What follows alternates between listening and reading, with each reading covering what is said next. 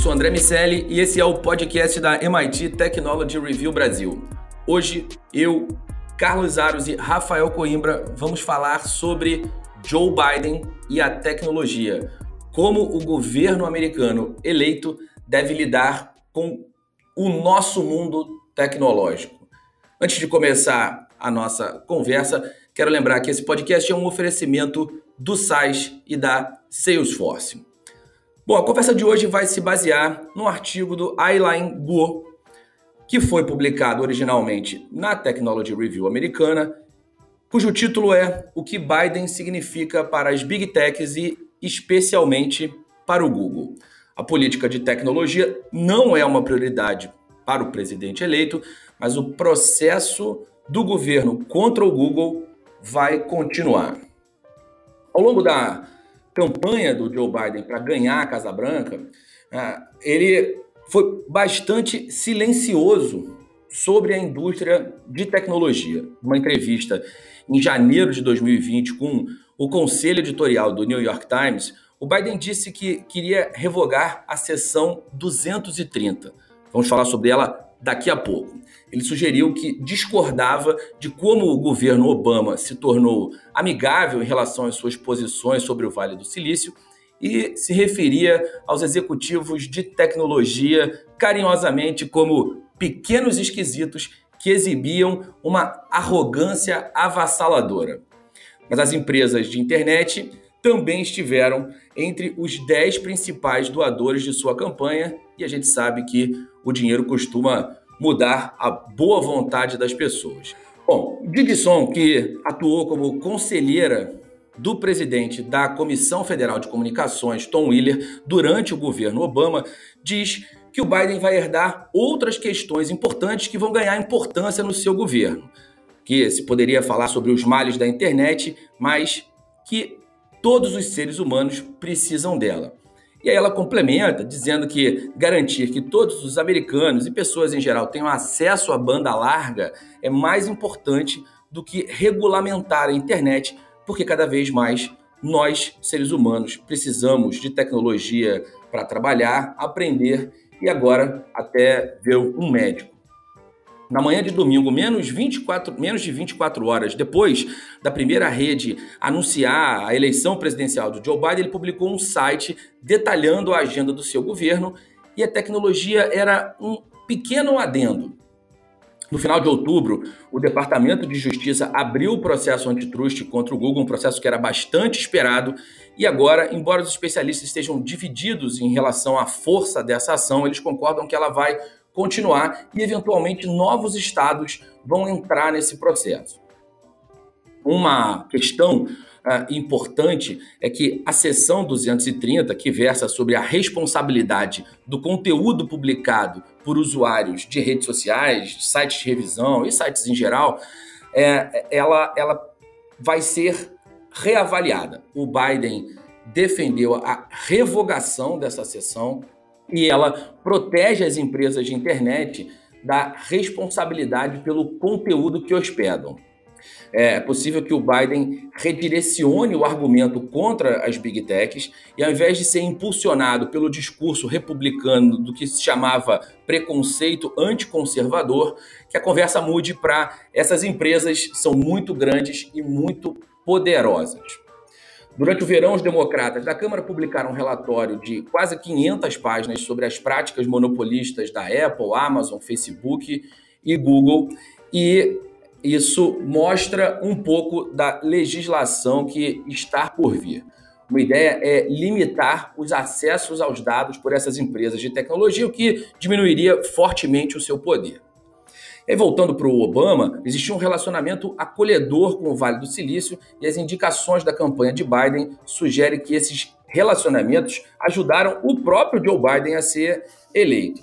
É, ele lançou a sua candidatura presidencial é, com uma arrecadação de fundos patrocinada pelo executivo da Comcast, o David Cohen, em abril de 2019, e arrecadou de cara mais de 25 milhões de dólares das empresas de internet com essas doações políticas e movimentos é, individua individuais, a gente sabe que algum efeito vai trazer nas políticas que serão implementadas pelo Joe Biden e a abordagem do governo em relação às big techs ainda é especulativa, mas os laços entre a política do Vale do Silício foram muito bem documentados.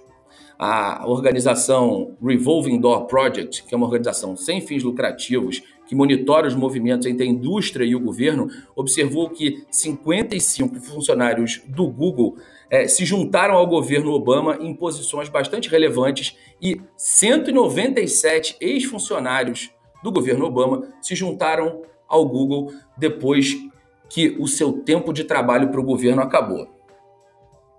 Minha pergunta para o meu amigo Rafael Coimbra é fácil hoje.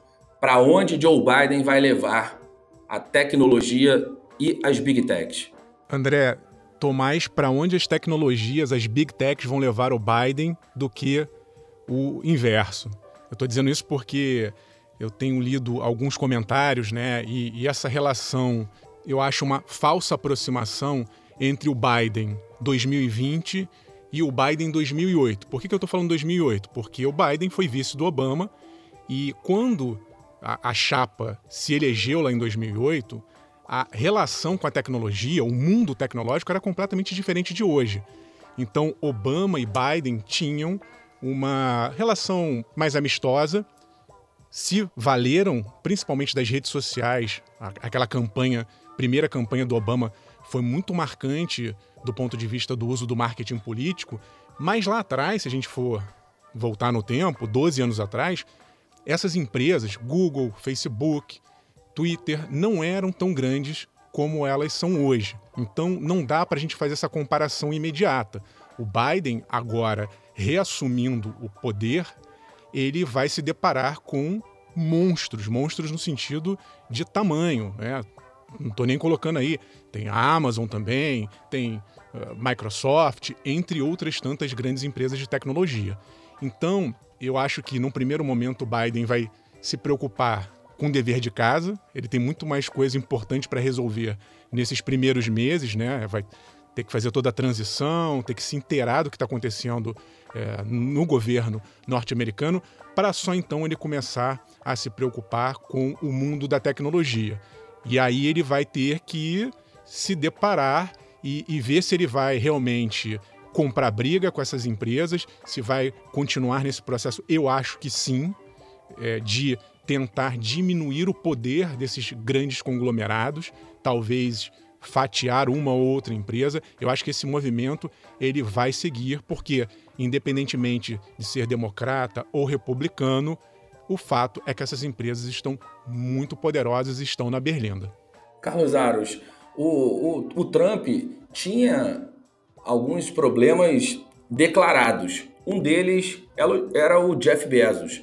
Você acha que com essa transição o, Bezos vai sair um pouco da alça de mira do governo e vão entrar Facebook, uh, Google e, e, e, os, seus, os seus filhos, que são muitos?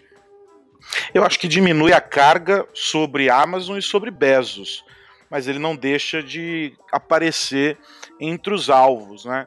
Especificamente porque, na minha visão, os problemas dos Estados Unidos é, em relação às big techs eles são muito menos internos e muito mais externos, numa, numa visão mais global, olhando como o mundo da tecnologia vem se organizando já há algum tempo e como de alguma maneira é, os movimentos, essas ações que vêm sendo promovidas por essas empresas, uh, têm deixado de alguma forma espaço para que os Estados Unidos comecem a ficar para trás, perder fôlego, não é, em alguns aspectos. E talvez ainda hoje uh, haja uma liderança importante dos Estados Unidos em muitos setores, a gente começa ver o surgimento de alguns expoentes em diversas regiões, e aí não tem como a gente fugir, não é, da China que estabeleceu uma estratégia muito clara de, de, de desenvolvimento tecnológico, com pesquisas em inteligência artificial, uh, o trabalho com a robotização, o fortalecimento de uma indústria com uma base tecnológica muito forte, e como de alguma maneira, ao longo da história, os Estados Unidos acabaram por terceirizar tudo isso dando esse poder de fogo não é, para o inimigo, hoje, o grande inimigo do governo Trump, que é a China. E não acho que a China deva desaparecer como esse é, é, combatedor aí de, de, do, dos Estados Unidos durante o governo do governo Biden. Porque se o Biden estiver atento ao que está acontecendo no mundo, ele vai fazer exatamente o inverso daquilo que eu concordo com, com o Rafa vai acontecer, que é o governo ditar as regras de um plano estratégico que envolva tecnologia, que envolva o fortalecimento daquilo que é robusto ainda hoje, mas que vem perdendo fôlego, que é o, o, os trabalhos com pesquisa e desenvolvimento, e como, de alguma maneira, uh, ele vai guiar as empresas e não ser guiado pelas decisões delas. Embora elas tenham muito dinheiro e tenham ajudado, como você mesmo destacou, a, a fazer com que a campanha dele alcançasse o que alcançou. E aí tem um outro fator. Independentemente de as empresas estarem é, é, defendendo ou favoráveis, vamos dizer assim, a uma gestão Biden, para elas seria muito, mas muito pior. E aí esqueça Jeff Bezos, é, vamos colocar todos eles no mesmo balaio. Seria muito pior uh, que Trump estivesse reeleito, porque isso faria uh, com que a situação delas se tornasse insustentável de alguma maneira. Né? A gente é, assiste ao movimento com o FCC, a, a sessão uh, 230, a gente está falando sobre é, algumas questões de, de comércio uh, que colocou prejuízo, aí, que acabaram trazendo prejuízos né, para empresas americanas. Ou seja, a escolha pelo Biden não foi por uma identificação maior, mas foi porque era preciso escolher entre um dano menor é, e aí ele era essa opção, né? É, a, a Technology Review americana ela é uma organização sem fins lucrativos e, em função disso, não pode endossar um candidato. E aí ela fez um, um outro artigo comparando as plataformas de governo e ela foi bastante crítica a todos os governos recentes americanos. E escreveu uma, uma mensagem é, passando a ideia de que quem quer que ganhasse a eleição, foi antes da eleição acontecer, é, que não seria suficiente para a pessoa consertar as falhas que os Estados Unidos vem cometendo recorrentemente em lidar é, com a tecnologia e, mais recentemente, com a pandemia e a questão das mudanças é, climáticas, que o presidente eleito teria que colocar é, o país de volta numa posição competitiva com a China. Essa visão da própria é, Technology Review. Você mencionou, Aros, a, a, o projeto de poder que, que a China tem, o projeto de país, desculpa, que a China tem, onde a tecnologia é um, uma parte é, fundamental. É, a China entende que a tecnologia vai ser um recurso fundamental para, para que ela assuma o protagonismo definitivo no, na geopolítica mundial. E os Estados Unidos pararam de ver a tecnologia dessa forma e o Biden já deu indícios que também não vê. E aí, o artigo da Technology Review fala sobre compensar anos de negligência de diversos governos anteriores e fala muito sobre o investimento em pesquisa e desenvolvimento em relação ao PIB, números absolutos, tudo que fez com que é, os Estados Unidos se tornassem o centro de tecnologia do mundo é, foi diminuindo com o tempo um misto de arrogância e redirecionamento em função das guerras, em função dos, do, de conflitos e das próprias crises que foram acontecendo uh, ao longo do tempo. E, e, eles são bastante críticos ao futuro, bastante uh, pessimistas em, em, alguns aspectos. Rafa, explica um pouco da sessão uh, eh, 230 e, e me fala a sua opinião sobre esse pessimismo exposto pela Technology Review. Bom, vamos lá. Primeiro, antes de eu entrar na, na, na 230, eu acho que tem um ponto importante, André, para a gente falar de investimento. Então, quando a gente abre os números, observa-se que o governo norte-americano vem reduzindo constantemente investimentos em pesquisa e desenvolvimento, ciência básica, tecnologia. E, ao mesmo tempo, essas grandes empresas que a gente estava comentando aqui e outras empresas assumiram esse protagonismo. Então, só para deixar é, um, um, comentário meu aqui, e aí eu tô quase que apostando 100% as fichas, eu acho que no caso das empresas, não do governo, isso é uma incógnita ainda se o Biden vai colocar mais grana para tecnologia e ciência. Mas as empresas eu acho que vão se beneficiar uma vez que o governo Biden ele tende a ser mais aberto do ponto de vista de assimilar mais cérebros, assimilar mais mão de obra de outros países. O Trump, a gente viu muito claramente fechando as fronteiras né, do, do, do país, num, num protecionismo nacionalista, populista, e o Biden, eu acho que vai, aos poucos, reabrir essas fronteiras e fazer com que, por exemplo, pessoas inteligentes que estavam indo para o Canadá, país vizinho, voltem para os Estados Unidos e ali comece novamente a fomentar um ecossistema, mas, de novo, do ponto de vista privado. Em relação a 230, isso também é uma, uma diferença muito grande em relação a entre republicanos e democratas. Então, quando a gente vai olhar para as redes sociais, a gente está falando aqui especificamente de plataformas que lidam com conteúdo, você tem uh, os republicanos querendo um, vamos dizer assim, quase que um território livre. A responsabilidade é de quem, para eles, na visão dos republicanos, é de quem falou, ainda que seja uma mentira. Eles acham que essas plataformas têm que permitir tudo, e aí cada um que assuma a sua responsabilidade.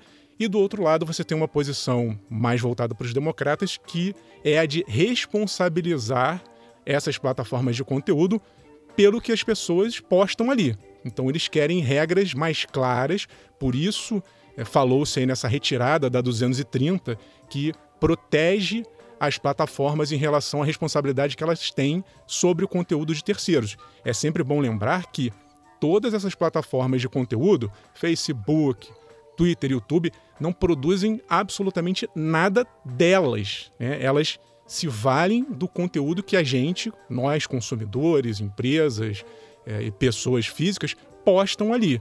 E sempre teve essa, essa discussão. Pô, mas quem, quem é responsável quando tem ali um conteúdo é, que muita gente considera absurdo? Quando você fala de nazismo, racismo, quem tem que julgar aquilo ali? Então tem essa, essa divisão. Eu acho que nesse primeiro momento, até porque eu, eu acredito que é, uma vez baixada a poeira pós-eleições, a gente vai ter, eu acho, um pouquinho menos de polarização. E eu acho que essa discussão vai ficar um pouco em segundo plano. Talvez a coisa acalme tanto que o Biden não queira mexer nesse vespeiro, pelo menos a curto prazo. É, eu, eu essa, essa discussão sobre a, a responsabilidade, ela me chama muita atenção, porque se por um lado o argumento republicano que elas são apenas plataformas, que seria mais ou menos como culpar um bar é, pelas mentiras que são contadas no bar. É, por outro lado, imaginar que nada vai ser feito e que os algoritmos vão ter é, a responsabilidade de é, filtrar e escolher o que cada um de nós vamos ver e que há essa questão com a pós-verdade, é, com o emissor ser muitas vezes mais importante do que a mensagem em si, é, a, a, é imaginar que essa, esse processo de desinformação vai continuar me parece muito claro. Como você vê isso, Aros? A gente vai ter. Eu, eu, eu não sei se talvez eu seja pessimista demais, é, mas eu não acho, Rafa, que a polarização ela vai diminuir. É, a gente, talvez, do, do, sob o aspecto é, político, né, colocando duas figuras em lados opostos, sim. Mas eu acho que nessa questão de, de viés e de, de visão de mundo para cada um, isso vai continuar bastante acirrado. Né? A gente tinha a expectativa de que fosse diminuir é, na eleição anterior e não diminuiu. Aí nós assistimos isso durante toda a pandemia, estamos no meio da pandemia, estamos assistindo isso. Aí mais uma eleição lá nos Estados Unidos, outra eleição por aqui, e a gente continua assistindo isso. Talvez seja esse um fenômeno do nosso tempo e da maneira como a gente se encontra enquanto sociedade, muito fomentado pelas redes sociais. Né? Eu, eu entendo que há um, um, um excesso de autovalorização das redes sociais, elas se acham muito mais importantes do que efetivamente é, elas deveriam ser é, na medida em que elas definem é, é, que podem julgar o A, julgar o B, dizer se é correto, se não é, se está impreciso, se não está, e começam a interferir é, nas conversas. É, eu acho que isso acaba chamando mais, criando mais problemas, de alguma maneira, porque a gente tem uma visão de que são espaços livres. E talvez se nós observássemos as plataformas como elas são de fato, né, são empresas, são CNPJs que têm responsabilidades comerciais, que têm interesses financeiros, interesses estratégicos, essa nossa percepção uh, sobre o impacto e sobre a atuação delas fosse diferente. Mas na medida, em, na medida em que elas se acham tão mais especiais do que o resto do, do, dos mortais uh, e acham que podem mediar esse debate que acontece no mundo todo, uh, supostamente em um ambiente livre, aspas aqui, nas praças públicas, é, a gente tem essa confusão, essa celeuma toda. Então, eu acho que é um debate bom, é uma discussão super importante. Eu duvido que vá diminuir, acho que deverá se intensificar, porque a gente caminha cada vez mais para isso, estimulado por esse momento, por esse movimento que as próprias plataformas, de alguma maneira, acabam fazendo, na medida em que elas, enquanto empresas, o que é legítimo, uh, escolhem uh, os seus adversários. Nesse, no caso dessa, dessa eleição, o adversário claramente era o Trump, porque ele também estava atacando ali do outro lado. Mas elas, ao fazer isso é, de maneira legítima, porque tem interesses, claro, elas acabam caindo em algo que para mim é complicado. Elas se escondem nesse véu de somos é, defensores da liberdade, somos aqui espaços públicos para o debate aberto. E aí não é exatamente isso uh, o que acontece. Então é um, um ambiente muito complicado e que eu não sei também se o nosso amigo é, Joe Biden vai querer entrar nesse mérito aí da sessão 230. Eu acho que para ele e para as plataformas, de algum modo, é, seja, sabe aquela história do tabu? Então, é mais ou menos isso. E a gente, a gente viu a clássica o tempo, o clássico momento de, de depoimentos do Mark Zuckerberg e viu que o governo americano não, não é muito preparado para questionar, entender e sugerir esse, esse processo. Uh, zero. Zero preparado. A gente viu cenas. Perguntas vergonhosas. Exatamente, exatamente. E no fim, e no fim dessa reta de campanha, politizou-se tudo. Então, por isso aí, Carlos, concordando contigo, eu disse que vai diminuir um pouquinho, só um pouquinho, nesse, nesse é um primeiro momento. É um otimista. Passar, é, passada a eleição, pelo menos essa politização agora mais agressiva, eu acho que ela tende a arrefecer. Mas, obviamente, depois o mundo ainda não resolveu essa grande dicotomia é, digital radical. Dicotomia essa que é potencializada pelas próprias redes. As, as bolhas são fundamentais para esse reforço de posições, para esse posicionamento cada vez mais inflamado e muitas vezes irracional de, dos dois lados. É, é impressionante que quando você pertence a uma bolha, você não possa concordar com pontos que estão na outra, na, no outro extremo. É, parece que você só pode ser integralmente de um lado ou do outro, sob pena de ser expulso daquele grupo do qual você faz parte majoritariamente. É, é, é lamentável que, que essa pluralidade de pensamentos seja penalizada pelo, pelo, pelos extremos. E, e isso impede a criação de uma terceira via e de visões mais brandas sobre o mundo, sobre todas as questões em geral. A gente está falando é, dos Estados Unidos agora, mas se aplica perfeitamente ao Brasil. E esse é um ponto que eu queria ah, perguntar, quero perguntar agora para o Rafa, de que maneira essas políticas vão impactar a nossa vida aqui no Brasil? Eu acho que, para é, respondendo a sua pergunta, André, e mudando um pouquinho de tema, algo que a gente ainda não tocou aqui, temos que falar sobre mudanças climáticas. Então, acho que a maior interseção que a gente vai ter com um novo governo será nesse campo.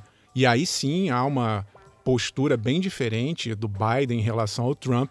o Biden é claramente favorável a mais intervenções no sentido da gente mitigar os males causados por esse processo todo. Falamos aí no podcast recente sobre o novo capitalismo, e dentro desse novo capitalismo mais sustentável, o Biden dá sinais claros de que vai se aproximar da ciência. Ele falou, né, no discurso dele ali, no momento em que ele a, a, assume a, a vitória, falou a palavra ciência. Isso me chamou a atenção. Há quanto tempo que eu não ouvia um presidente americano norte-americano falar sobre ciência. Então ele vai investir em ciência e ele vai fazer esse movimento para o verde, para o sustentável. E aí sabemos que aqui no Brasil a gente tem desafios importantes nessa área.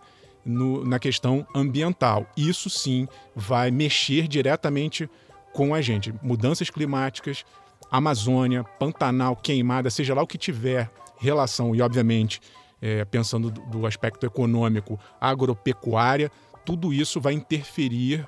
É, qualquer decisão norte-americana vai acabar mexendo com as engrenagens brasileiras. Aros, você já comprou a sua caixa de estalinho para usar a pólvora caso a saliva acabe? Ai, olha só. Esse país é uma piada, né? Mas eu só queria eu só queria levar, levar um tópico aqui, pegando um gancho na tua fala anterior, André. É, o Rafa colocou muito bem as questões climáticas e tal, e essa relação com a gente. Mas tem um outro desafio, uh, que, que, esse não é só, na verdade, do, do Biden, é, mas é um desafio, eu entendo, é, do mundo todo, de todos os governos. Uh, a gente já discutiu isso em outras oportunidades, e, e, e isso nasce de um poder muito forte que as plataformas têm, sobretudo aquelas que é, administram é, redes sociais, ou seja, que têm uma capacidade de controle ali sobre é, os comportamentos ou de indução de, de, de, de, de é, enfim, de preferências e de, de, de, criação de novos hábitos e etc., é, que é essa história de como as big techs elas foram se esparramando por outros segmentos e à medida que elas passam, mais ou menos para quem assistiu Harry Potter, é como o, os, os dementadores, não é?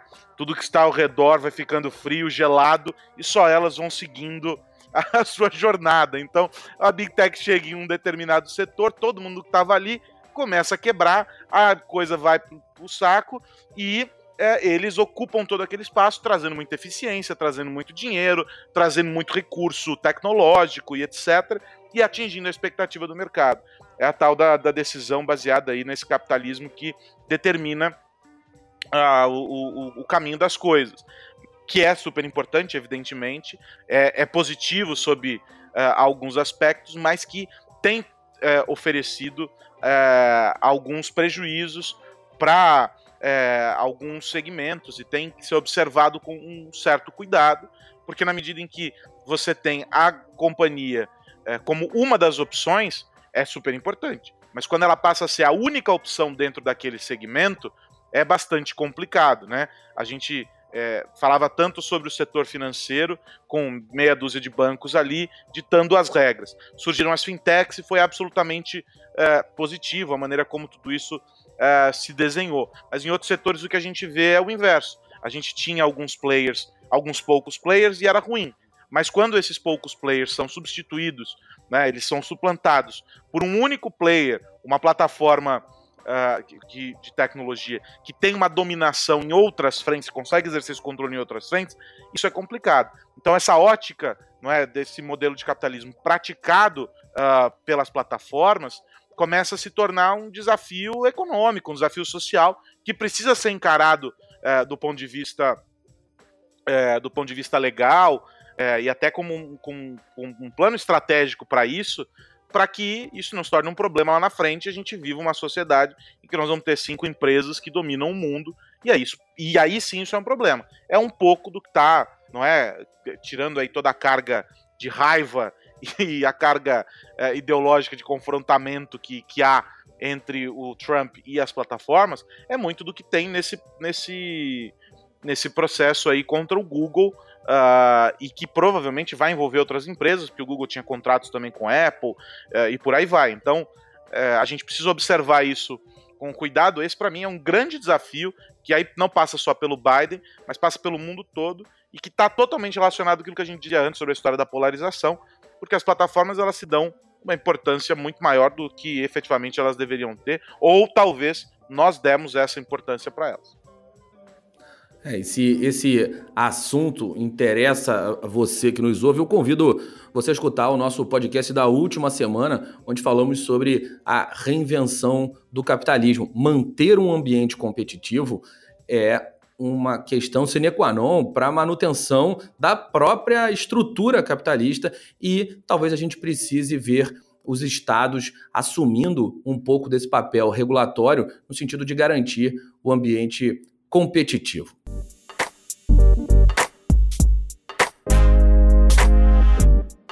Bom, vou virar a chave aqui, mas antes de virar a chave completamente, quero lembrar dois pontos. O primeiro é que esse podcast é um oferecimento do SAIS e da Salesforce. E o segundo é que você pode assinar a MIT Technology Review acessando www.mittechreview.com.br/assine. Lá você vai encontrar informação sobre as revistas físicas que lançamos e lançaremos, assim como outros conteúdos digitais e informações sobre o mundo da tecnologia e o impacto nas nossas vidas.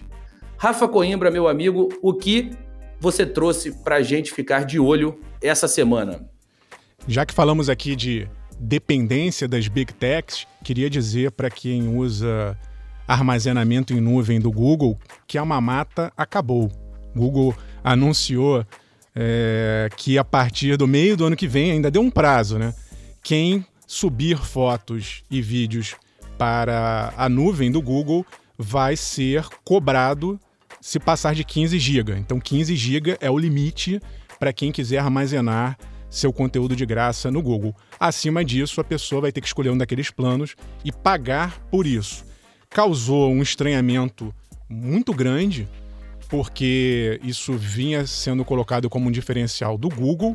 Eu acho um pouco injusto, porque com esse armazenamento em massa nos últimos anos, Google conseguiu treinar seus algoritmos, sua inteligência artificial para fazer reconhecimento de foto, principalmente reconhecimento facial. Hoje, é, né, se você entra num telefone Google, você coloca ali no campo de pesquisa, ele identifica muito, com muita precisão data, cenário, pessoas, e isso só foi possível graças a trilhões de fotos que foram armazenadas é, nos servidores do Google. Então acho que tinha que ser uma compensação. Você me dá uma coisa de graça, eu te dou outra coisa de graça. De qualquer maneira, como eu disse, acabou a mamata, mas eu fiquei pensando é, do ponto de vista das pessoas mesmo, já, já que a gente está aí numa fase de fim de ano, e fim de ano a gente fica fazendo planos para o ano que vem, é, pensando no que foi o nosso ano, como a gente tem gastado energia com lixo eletrônico virtual. E aí eu tô falando foto e vídeo, né? Como a gente tira foto pra caramba, filma tudo, ficou tudo muito fácil, as câmeras estão boas, os aparelhos é, com as suas memórias internas aumentando, e a gente vai ali é, fotografando tudo. Isso acaba fazendo com que a gente às vezes se perca. Eu tenho muita dificuldade hoje de encontrar é, fotos minhas, por mais que tenha inteligência artificial, no meio da, da bagunça. Então eu tenho feito o exercício de tirar cada vez menos fotos. Ou eu tiro muitas para escolher aquela perfeita, mais uma outra ali que represente aquele momento, e tenho feito um exercício de desapego de apagar o resto, porque senão a gente se perde nesse mar de informação pessoal. E isso vale também, se a gente for pensar, do ponto de vista de armazenamento mundial. Né? Cada vez que você manda esses gigas para computadores de outras empresas, pode ser Dropbox, pode ser o iCloud da Apple, Flickr, qualquer armazenamento desse, isso custa energia, espaço físico. A gente está gerando um lixo universal de informação. Então pare para pensar de repente é melhor você dar uma organizada ali. 15 GB cá entre nós é, é coisa pra caramba em termos de foto. Daria para ter foto da vida inteira, mas a gente acha isso hoje pouco. A gente quer teras e teras de informação armazenada. Se possível, tem gente que gostaria de filmar e fotografar 24 horas por dia da sua vida. Não sei se esse é o melhor caminho. Carlos Aros, alguma mamata vai acabar? Você vai trazer isso também? Ou alguma ou, o fim de alguma outra mamata? Ou, ou tá bom? Não, eu tô. Eu, eu, já percebi que eu fui muito pessimista ao longo da nossa conversa. Eu vou tentar, tentar trazer uma visão um pouco mais otimista. Eu tive lendo esses dias para tentar entender é, essa história aí sobre as vacinas que estão sendo desenvolvidas né, pra, pra, contra o coronavírus e tudo mais. E, e a, a, Pfizer anunciou, junto do BioNTech, anunciou 90% de eficácia na vacina que está sendo desenvolvida é, contra o coronavírus. Isso, claro, nos testes clínicos, não tem nada é, aprovado, são dados preliminares, que estão sendo ainda avaliados, vão passar por uma série de, uh, de especialistas de pesquisadores, mas, de todo modo, o que eu li e a comemoração é super importante para o campo da biotecnologia, por quê? Porque o modelo adotado para o desenvolvimento dessa vacina é o de uh, mRNA. Ela usa material genético do vírus dentro da, dessa vacina, ele carrega algum, algumas instruções, vamos dizer assim, que no momento em que a, existe a aplicação no organismo humano, ele orienta as células para que elas construam as proteínas necessárias ali para combater o vírus, para fazer com que as células uh, humanas se tornem é, protegidas, se unam àquilo que está dentro da vacina para desenvolver o sistema imunológico e as defesas que o nosso organismo precisa. E aí eu fui tentar entender, poxa, tá, mas o que, que tem de novo em tudo isso? E achei alguns especialistas comemorando é, o fato de que as pesquisas com as vacinas é, que usam essa, esse modelo de mRNA já são antigas. Elas não surgiram agora por causa do coronavírus, mas agora por causa da urgência e não é da necessidade que se tinha ou que se tem de é, trazer respostas, a ciência oferecer respostas por meio de vacina para essa pandemia, é que o processo de pesquisa foi acelerado, foi impulsionado. O FDA, que é o órgão que regula uh, isso lá nos Estados Unidos, também deu o sinal verde para que tudo pudesse acontecer. Até hoje não tem autorização para que essa vacina com mRNA, mRNA que até hoje foi uh, experimental, uh, fosse aplicada em humanos, mas, e havia um ceticismo de alguns especialistas sobre uh, a eficácia. E isso vem sendo provado uh, e eles estão entendendo como bastante promissor. Agora, por que, que isso é bom? Bom, é eficiente, porque se ela tiver 90% de eficácia e efetivamente todos os testes agora uh, avançarem e se provar uh, é, é um recurso importante contra o coronavírus, nós temos uma porta de saída para esta pandemia. Mas mais do que isso, os especialistas dizem que, por meio deste modelo, é possível aplicar a qualquer outro, a qualquer outra doença. Então, no surgimento de uma eventual crise com um ebola ou outro tipo de coronavírus, ou enfim, por aí vai, eles podem trabalhar o desenvolvimento por meio desse modelo uh, com material genético para desenvolver a vacina. E isso traria uma velocidade maior para esse desenvolvimento isso poderia trazer respostas mais importantes e fazer com que a ciência, a medicina é, estejam preparadas para o enfrentamento de uma nova pandemia. Isso para mim é muito positivo. A gente fala é, relativamente pouco sobre biotecnologia, mas ela ocupa um papel importantíssimo dentro uh, do universo uh, da ciência e a gente tem que ficar feliz que esses resultados estão surgindo são preliminares, é importante dizer. Tem um desafio de armazenamento, um desafio logístico, porque essas vacinas precisam estar em temperaturas extremamente baixas para que o material genético não se é, decomponha dentro das vacinas hum, antes de ser injetado no braço do paciente. Mas é super importante que esse avanço tenha acontecido. Fui mais otimista, vai. Foi, foi, sem dúvida. É, eu já estou aqui ansioso para receber materiais genéticos em baixa temperatura, mas é, sem dúvida nenhuma é, essa, esse nível de eficiência é, ele é bastante atípico. Algumas vacinas que são consideradas eficientes têm ali uh, um, um, percentual, giram um percentual uh, na casa de 50%, 90% é um número bastante promissor. Foram, são mais de 20 mutações de, do, de coronavírus endereçadas uh, pela vacina e a gente espera que finalmente, como o próprio CEO da Pfizer falou, essa seja a, a luz no fim do túnel.